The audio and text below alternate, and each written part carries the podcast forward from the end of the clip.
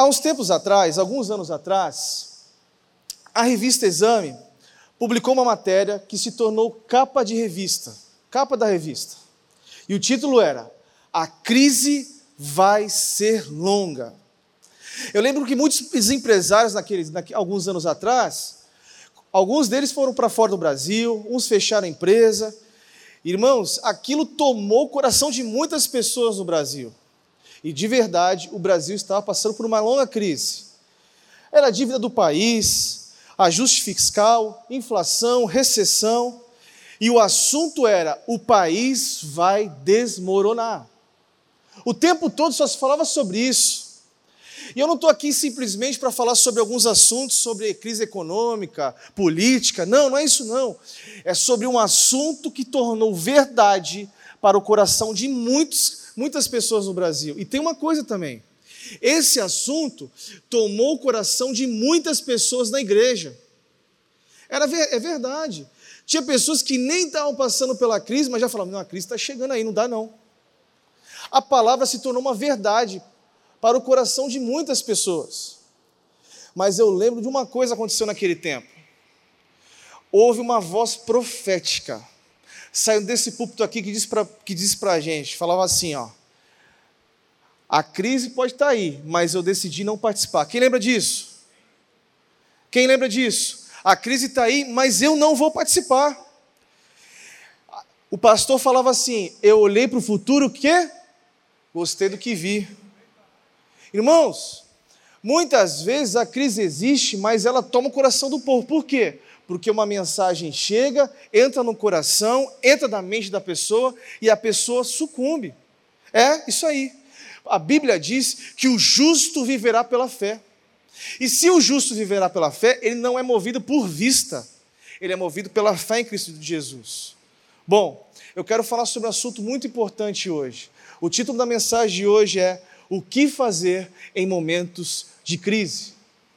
O que fazer em momentos de crise? Eu queria que você, nesse momento, abrisse sua Bíblia no livro de 1 Reis, capítulo 19 em diante.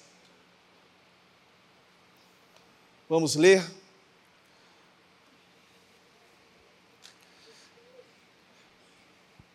Capítulo 19 em diante.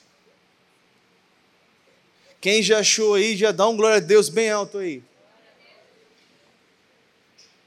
Você está aí? Amém.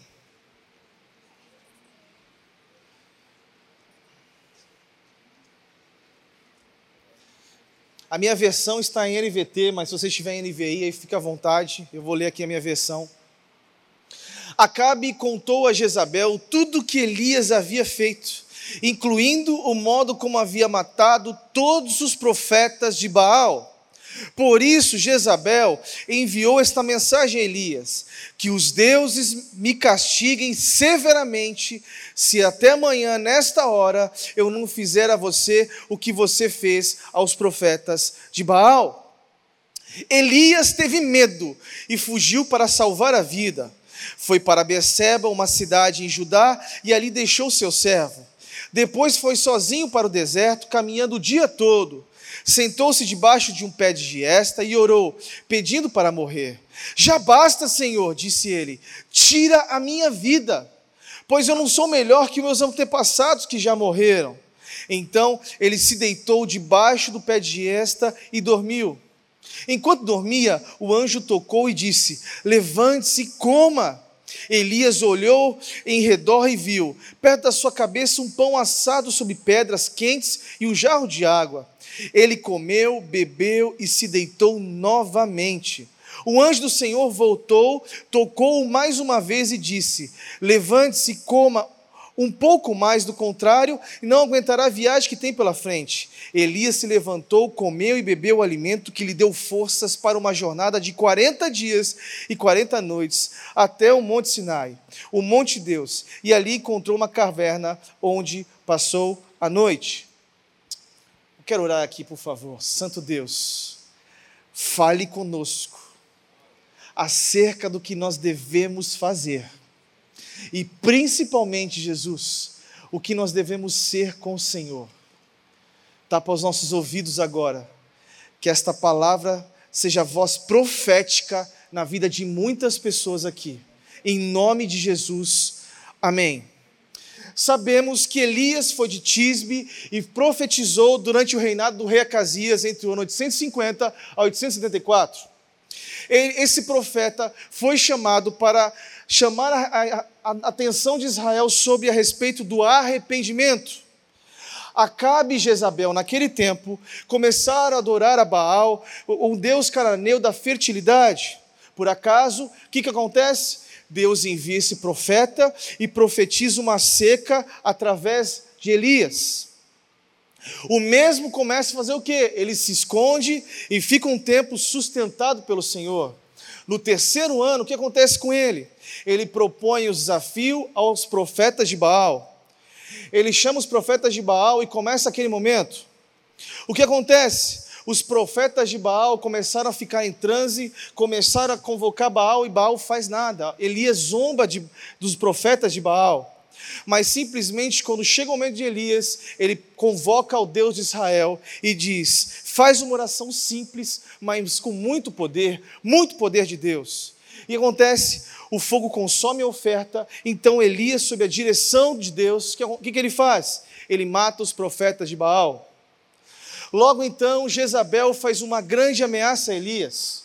Ele faz essa ameaça e o mesmo teve medo e foi para a caverna. Ele simplesmente se esqueceu neste momento quão grande era o seu Deus, quão poderoso Deus já tinha usado. Muitas vezes nós somos assim. Muitas vezes somos assim. Deus fala conosco profundamente, nos dirige, nós temos encontros divinos com Jesus. Vamos a conferências, somos usados por Deus no discipulado, na cela, no evangelismo, até no nosso trabalho, mas tem momentos da nossa vida que escutamos algumas mensagens e elas nos paralisam. Tem momentos que escutamos vozes a qual aquilo mexe com a gente, a gente fica o quê? Depressivo. Mas de fato, o que fazer em momentos de crise? O que fazer? A primeira coisa que nós aprendemos aqui com esse texto, e o primeiro ponto da mensagem, tenha cuidado com o que você ouve. Existem mensageiros do mal. Irmãos, quando chega a mensagem ao profeta, o texto diz no versículo 2 que ele fica paralisado e aquilo abate. Aquilo abate. Eu lembro uma vez, que Deus aqui tinha me convocado aqui para dar um TL muito especial, um assunto muito desafiador. E eu estava ali no EDD, lá no Rio Mar, fazendo EDD, um momento lindo, na glória de Deus, presença de Deus, todo mundo chorando, lindo, maravilhoso, encontros divinos com Jesus. Eu saí do EDD, vim aqui dar o TL e fui dar uma STL aqui. Quando eu saio do DL, meus irmãos, quando eu desço aqui no púlpito, veio o irmão que eu nunca vi na minha vida, ele me deu uma palavra, mas pensa numa palavra que me deixou mal. Irmãos, eu saí aqui da igreja chorando, chorando. Minha esposa me pegou no carro, me levou até o Dedê, eu comecei a soluçar. Aquilo tinha me matado. Uma palavra. Uma palavra me desestruturou o meu dia todo. Irmãos, eu tive que chorar na presença de Deus, pedindo, Senhor, não deixe isso entrar no meu coração. Existem pessoas que vão declarar coisas sobre a sua vida que são contrárias aos atributos de Deus. E você muitas vezes ouve essas pessoas e deixa com que essas mensagens gerem tristeza dentro do seu coração. Mas não faça isso. Nós precisamos nos posicionar. Tome cuidado com quem você ouve. Quais são os valores das pessoas que você anda. Entenda que existe um poder na palavra. E algumas palavras não podem definir você. Não podem nós somos cheios do Espírito Santo. E se somos cheios do Espírito Santo, não podemos ser levados como uma onda do mar, ou como vento para um lado e para o outro. Quem você tem ouvido de verdade? Quem tem dado conselhos a você? Os seus amigos a qual você anda vivem com o coração no reino? Porque tem gente que começa a dar qualquer tipo de pessoa. E essas pessoas com a qual nós ouvimos, elas vivem com o coração no reino de Deus. Nós precisamos renovar a nossa mente todos os dias, caminhar com santos, andar com pessoas que influenciam, são pessoas cheias do Espírito Santo. E quando você fala alguma coisa, aquilo eleva você. Uma vez eu publiquei no, no Instagram, eu falei uma coisa. Se você conversar com um cristão por 10 minutos, e se Jesus não tiver nesta fala, duvide da pessoa que você está conversando por 10 minutos. Duvide. Porque a nossa vida, ela tem que ser cristocêntrica. As nossas falas, as pessoas a qual nós andamos. Tem gente que chega perto de você só para dar notícia de tristeza. Você já viu isso? Quem já andou com gente assim? Irmão, tem gente no trabalho que você chega e só dá notícia ruim. Meu Deus do céu, ele, o, sol tá, o, o céu está azul, ele está dizendo que o céu está cinza. Irmão do céu, tem gente que é assim, o tempo todo. Fica longe dessas pessoas, pelo amor de Deus. Ande com os sábios. Não deixe qualquer mensagem te abater. Porque às vezes nós somos a média das pessoas a qual nós andamos. É, é um clichê essa fala aí. É um clichê de verdade. Mas não deixe essas palavras abater você. A fé vem pelo ouvir, ouvir a palavra de Deus. Ouça pessoas que influenciam você com o Espírito Santo de Deus. Guarde seu coração e os seus ouvidos, porque em momentos de crise precisamos estar vivificados pelo poder do Espírito Santo. Poder do Espírito Santo. A segunda coisa que nós aprendemos com esse texto: não deixe o medo te liderar. Quem te lidera é o medo?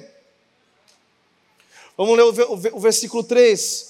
Elias teve medo e fugiu para salvar a vida. Foi para Berseba, uma cidade em Judá, e ali deixou seu servo. Irmãos, o texto diz que Jezabel manda esse mensageiro e ameaça de morte a Elias. Ele teve medo, ele fugiu para tudo. Irmãos, eu estou falando de um homem que simplesmente convoca todo mundo no Monte Carmelo ali, quatrocentos e poucos profetas de Baal, aquela glória de Deus, ele afronta todos. Uma mensagem, o que faz com ele? Medo. Medo. O medo pode paralisar. Irmãos, ele tinha acabado de viver um mover estrondoso, sobrenatural da glória de Deus. Irmãos, que cenário que ele viveu, mas como ele reagiu a isso? Talvez ele teria, teria que ter feito como Golias, como está em 1 Samuel capítulo 17, verso 26. Quem é esse circunciso para desafiar os exércitos de Deus vivo, quando ele recebe ameaças de Golias? Quando você recebe algumas mensagens, você precisa se posicionar. Mensagens não podem fazer com que você tenha medo, porque o medo não te lidera. Quem te lidera é o poder do Espírito Santo. O que tem te liderado? O seu medo, as suas inquietações, a sua crise de ansiedade, aquilo que te disseram do seu trabalho, é isso que te lidera? Pastor, eu tenho medo de não casar. Irmãos, quantas irmãos escuto isso? Pastor, tem medo de não casar, pastor. Mano, fica tranquilo que o Brad Pitt vai chegar.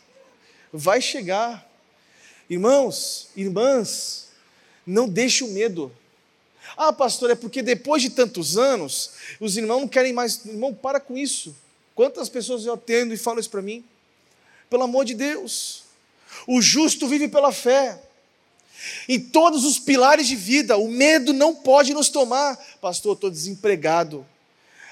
Estão dizendo aí que da minha idade agora não pegam mais irmãos. Pega sim, vai dar certo. Se posiciona, profetiza. Profetiza. Irmãos, eu, eu era muito. Antes de ser pastor, eu tinha sonho de trabalhar numa empresa, mas não vou falar o nome dela aqui não.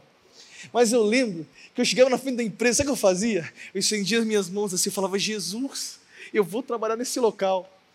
Eu ia lá, chegava de, aí eu chegava lá de passar por lá, eu vou trabalhar nessa empresa pelo poder do Espírito Santo mas Deus não quis que eu trabalhasse lá. Mas a minha fé já estava movendo para trabalhar lá, mas é porque Deus tinha me chamado para ser pastor mesmo. Pastor mesmo. Irmãos, nós precisamos ser assim. Não deixar o medo nos tomar. Nós precisamos nos encher de palavras proféticas. Não dê ouvidos a ameaças e acusações. Você não, você não é criatura, você é filho. E filho tem um lugar no reino de Deus. Sabe uma coisa interessante? Porque às vezes a criatura, ela anda, ela, ela anda assim meio curvada. O filho, repare o seguinte: quando você é filho e você entende que é seu pai, é o rei dos reis, um príncipe sempre anda meio posudo, sabe? É ou não é? É ou não é, gente? Ele anda assim porque ele sabe o lugar onde ele está, ele sabe o lugar dele e ele sabe quem é o Deus dele, quem é o pai dele. Eu gosto de ver esses filmes na Netflix, assim, quando, assim, de Lorde, sabe? Eu fico vendo os reis assim. Eu estou falando você ser bobo, não, meio besta, não, não é isso, não. Eu estou dizendo para você sim, sim, entender que você é filho do rei, você tem um lugar no reino de Deus. Vença o medo e tenha uma atitude de fé. Aleluia! Aleluia! Terceiro ponto: o que fazer em momentos de crise? Na angústia escolha encontrar com Deus. Vamos ler o versículo 4. Depois foi sozinho para o deserto, caminhando o dia todo, sentou-se debaixo de um pé de esta e orou, pedindo para morrer. Já basta, Senhor, disse ele, tira a minha vida, pois não sou melhor que meus antepassados que já morreram. Irmãos, o texto diz que o profeta andou um dia ao deserto, chegou um pé de esta e ora, ele perde a própria vida. Que escuridão, que angústia, que sofrimento ele passou ali. Irmão, para ele chegar e pedir a própria vida. Hã? Só que uma coisa ele fez. Tem momentos de crise que você precisa fazer uma coisa: estar com o Senhor. É no secreto que Ele fala com você poderosamente. É no secreto. É no secreto, irmãos. Às vezes o que você precisa é de silêncio para estar ali ouvindo a voz de Deus. Esse sermão aqui, ele saiu diante de um grande tormento a qual eu vivi. Teve um sábado que eu acordei. Pensa num dia que eu falei, amor, eu não consigo sair da cama de tristeza eu fui tomado por uma crise de manhã, um sábado de manhã. Irmãos, não sei o que aconteceu comigo. Eu dormi normal, mas o dia eu, eu, parece que todos os pensamentos ruins tomaram meu coração, minha mente. Eu fiquei paralisado na cama. Minha, mãe, minha esposa, uma mulher sábia. Irmãos, como é bom ter uma mulher sábia. Uma mulher virtuosa, ela orou por mim. Falou, amor, vai, vai passar. Ela saiu. Quando ela saiu, simplesmente eu fiz uma coisa eu botei um louvor da Ludmilla Febre, aquele bem antigo assim, não pare de lutar. Já ouviu? Irmãos, e eu comecei a andar em casa, comecei a profetizar, comecei a falar, sai de mim isso aqui. Sai de mim isso aqui. Porque tem momentos, irmãos, algumas crises tomam a gente, algumas depressões tomam a gente, a gente não consegue sair de onde a gente está. Em nome de Jesus saiu e foi embora. Por isso saiu esse sermão aqui. Alguns sermões só saem em momentos assim mesmo que, que ele fez, o profeta fez? Ele deixou o servo, ele, ele deixou seu servo e foi encontrar com o Senhor. Muitas vezes, o que te impede de encontrar o Senhor? O que você precisa deixar para falar com Deus? Porque algumas coisas podem nos impedir para estar com Jesus no quarto secreto. E algumas lutas nós só ganhamos no quarto secreto aquele local onde é um manto, onde você fala com Jesus, está você ali face a face, você começa a chorar, começa a falar: Jesus, vem me visita, eu preciso do Senhor agora. É no secreto. Se você está passando por algum desafio na sua vida, em alguma área, algum pilar a qual você está, deixa eu te falar uma coisa: você precisa se encontrar com o Senhor. Irmãos, a outra coisa que nós aprendemos com, com Elias, ele foi sincero consigo mesmo. Seja sincero sobre aquilo que passa dentro de você. Como assim? Ele pediu para morrer, ele falou com Deus. Nós precisamos chegar a, para Deus e falar o seguinte: e não fazer rezas, fazer orações. Porque às vezes a gente chega para Jesus assim, é aqueles. Aquele, meu irmão, se você talvez gravasse essas orações com Jesus, parece que é um clichê, não é? É aquelas fra as frases clichês assim estou em tua presença ao alto trono, altíssimo, vem aqui e tal. Não, irmãos. Às vezes você tem que chegar para Jesus e falar: Senhor, eu estou morrendo por dentro. Senhor, eu estou com muita raiva. Jesus entra no meu coração porque eu estou tomado de angústia, eu não sei o que fazer. Me socorre, Jesus. Me socorre dessa crise a qual eu estou vivendo dentro de mim. Esse mal que está me tomando. Porque muitas vezes a gente, como, nós como cristãos, nós romantizamos o Evangelho, sabe? E às vezes a gente não fala a verdade para a gente mesmo e para Deus. Eu não tenho o menor problema de chegar para vocês aqui e falar que num sábado eu não consegui levantar da cama. Não tenho o menor problema de falar isso aqui. Sabe por quê? Eu sou humano como você, cara. Eu só quero expor o evangelho puro, verdadeiro para você, cara. Eu não quero psicologizar o evangelho. Evangelho não é, não é autoajuda, evangelho não é coach. Cara, evangelho, evangelho é poder de Deus. O evangelho só entra em você quando nada mais, nada mais te toma, é só você, dependência de Deus, sabe? Mas muitas vezes somos tomados assim. O Senhor só está com saudade, talvez, o seu secreto. E talvez, às vezes, você passe por algumas crises, algumas tristezas dentro de você, que aquilo abate você. O Senhor está com saudade, cara, da tua oração com Ele. A sua oração de você diz assim: Senhor, a minha vida, toma a minha vida, faz dela o que você quiser. Um grande pastor nos Estados Unidos, pastor David Jeremiah, ele disse uma frase que me marcou muito. Ele disse assim: Eu pesquisei no Novo Testamento alguma coisa que algum grande homem de Deus tenha feito sem oração. Ele começou a pesquisar no Novo Testamento o que Deus tinha feito através de um homem se ele se não tivesse te orado. E sabe o que ele encontrou, cara? Nada. Absolutamente nada. Nenhum homem de Deus na face desta terra tenha sido usado por Jesus ou tenha superado uma crise a qual ele não tenha vencido na oração. Se você estiver deprimido por uma grande perda, entenda que Cristo é o caminho. Se você estiver prestes a falir, entenda que Cristo é o caminho. Se você sente que está prestes a ser demitido, Cristo é o caminho. Se você entende que o seu casamento não está bem, coloque Jesus, porque Jesus, Cristo é o caminho. Se te colocar numa emboscada, entenda, Cristo é o caminho, a verdade e a vida. Nós precisamos nos alegrar mais dessas palavras, sabe? Jesus é o caminho, a verdade, a vida. Sabe o que eu tenho pedido para o Senhor? Não estava aqui no roteiro, não, mas vou falar aqui. A essência. A essência de ler João 3,16 como quando eu me converti e chorar. A essência de ler João 4 e dizer, ler aquele texto de João 4,34 ali e chorar ler Atos 20 e 24 e chorar com Jesus, se apaixonando pelo Evangelho mais uma vez. Muitas vezes a gente lê textos e aquilo passa despercebido de nós, mas nós queremos, nós precisamos voltar, voltar à essência. Tem gente que quando está deprimido, a primeira coisa que faz, sabe o que é? Procurar um horóscopo. Procurar apoio no Tinder. É Tinder que fala? É isso? Procurar autoajuda. Irmãos, eu acho que nunca a autoajuda entrou tanto no Evangelho como agora. Eu tenho um maior medo disso. Nunca se viu tanta autoajuda como agora. Irmãos, não busque nada a não ser a Cristo. Não busque nada a não ser Ele. Mas o quarto ponto ensina uma coisa linda para a gente o que Elias passou. O que fazer em momentos de crise? O quarto ponto diz: descanse. Deus envia sustento. Deus envia sustento.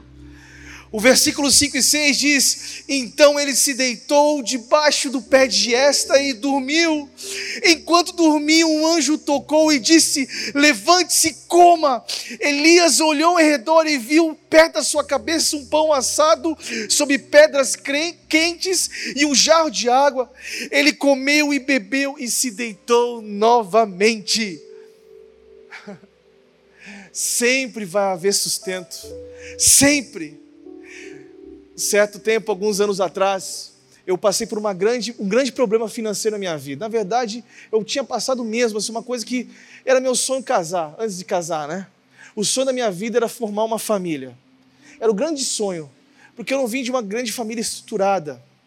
E o meu sonho era sempre assim, de verdade, ter uma esposa, ter um filho, ter um cachorro, um labrador, igual de filme americano, sabe? Vocês já viram, gente? Que esse americano morar numa casa grande, só não mora na casa grande ainda morar na casa grande, ter uma esposa, ter um filho, me casei em santidade com a minha esposa. Eu, no sonho da minha vida, era formar uma família, era tudo que eu queria. E eu passei por um grande problema financeiro. Eu lembro que uma vez eu não tinha dinheiro assim, para nada, sabe? Para nada mesmo assim. Eu nem pensava em ser pastor, talvez naquela época, eu não sei. Eu lembro uma vez eu estava trabalhando, cara. Eu estava passando assim, eu não sei nem o que fazer essa semana, não sei nem o que eu vou fazer para comer aqui, Deus, está difícil mas eu estava buscando tanto Jesus. E aí eu lembro que um homem chegou no meu trabalho e falou assim: Oi, tudo bem, Felipe? Tudo bem? Olha, Deus mandou eu trazer uma coisa para você. Era um cliente. Eu não sei. Aquilo me incomodou, eu, eu, alguma coisa me incomodou e eu estou trazendo aqui. Deus mandou trazer. Ele nem era tão, ele não vivia tanto a igreja, mas ele acreditava em Deus. Aí ele pegou um cheque e botou debaixo do meu computador assim. Eu falei, que isso, cara? Que isso? Ele falou, não, Deus mandou eu trazer para você aqui. Nos momentos de crise da nossa vida, Deus sempre vai enviar algum sustento para você. E eu não sei qual é a área. Pode ser financeiro, pode ser emocional. Não sei qual, sei que você está passando. Mas fica tranquilo. Se você busca o Senhor, vai haver sustento na hora certa. Vale a pena, vale a pena perseverar. O problema do cristão hoje é que ele não quer perseverar, ele quer as bênçãos rápido, rápido demais, ele quer tudo rápido demais, ele acha que a vida é igual um micro-ondas. Mas Deus não trabalha assim. Deus trabalha, sabe com o quê? De repente. Vai haver um de repente na sua vida, assim como houve para a vida de Elias. Quando ele pede, ele estava ali, irmão, no deserto ali, ele chega ali, começa a orar. Ele descansa e dorme. O que acontece? O Senhor envia um pão assadinho, irmão. E ele, pode ter certeza que era um pãozinho melhor do que aquele do Outback lá que você come. Que era mais gostoso, talvez. Chega um pãozinho certinho para ele ali na hora. Deus fornece socorro exatamente aquilo que precisamos. Pode ser que depois da sua oração, Deus não te deu o que você pediu, Deus não deu a resolução do seu problema, mas com certeza Ele te dará o sustento necessário para você continuar. Ele vai te dar o refrigério para você ser sustentado por Ele. Faz sentido para você? No versículo 7, fala que o alimento deu forças para a jornada de Elias. O Senhor vai te dar forças para passar o que você está passando. Ele vai te dar forças. Vai haver um socorro para você, fica tranquilo. E o quinto e último ponto que nós aprendemos com o profeta Elias: o que fazer em momentos de crise? Não se justifique em meio às crises, escolha obedecer. No versículo 15, deixa eu ler para você.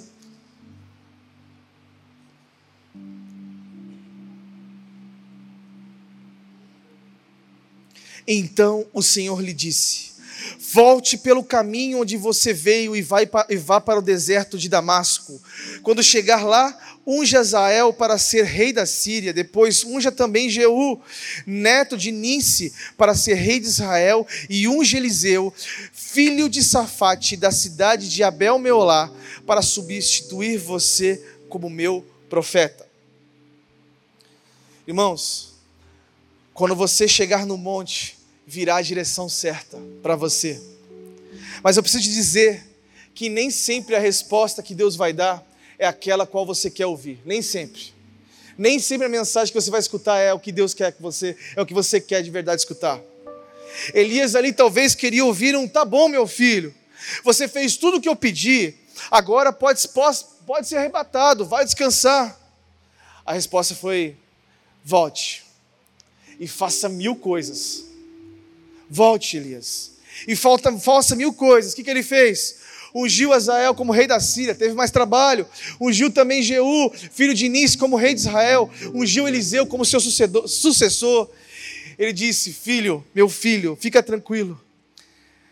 A principal crise de Elias é porque de todo o povo de Israel, ele achou que todos tinham abandonado ao Senhor, mas o Senhor tinha separado milhares de homens que não tinham se dobrado ao Baal. Ele não tinha se dobrado a Baal. A principal crise de Elias era essa: Senhor, todos aqui, só sobrou eu Israel, todos estão se dobrando a Baal. Essa era a principal crise do profeta. Mas Deus falou: fica tranquilo, meu filho. Ainda existem milhares de homens que não se curvaram ao Deus desta era, que estão comigo, estão com você, estão conosco nesta grande jornada. Vale a pena. Ele obedeceu. Ainda havia esperança. A esperança nunca morre. Vale a pena escolher obedecer. Obedeça à direção de Deus, mesmo que ainda não, so, não seja aquilo que você tanto sonhou.